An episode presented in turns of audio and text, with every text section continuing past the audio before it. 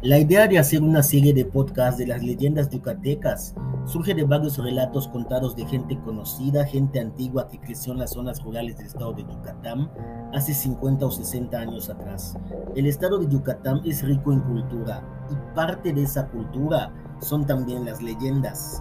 Sin embargo, me enfoqué solo en las leyendas de terror, porque esa temática quería plasmar en esta serie de podcasts dedicados a las leyendas yucatecas.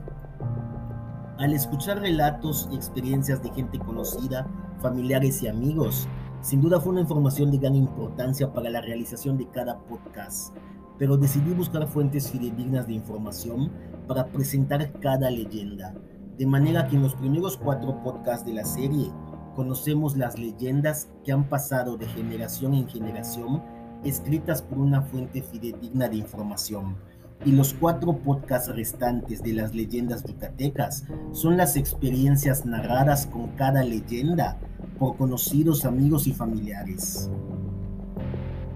Hay muchas leyendas de misterio y terror en Yucatán, pero no todas tienen una fuente fidedigna de información. Este es el motivo principal por el que elegí solo tres leyendas, la Ixtabay, el Huaychivo y los Aluches.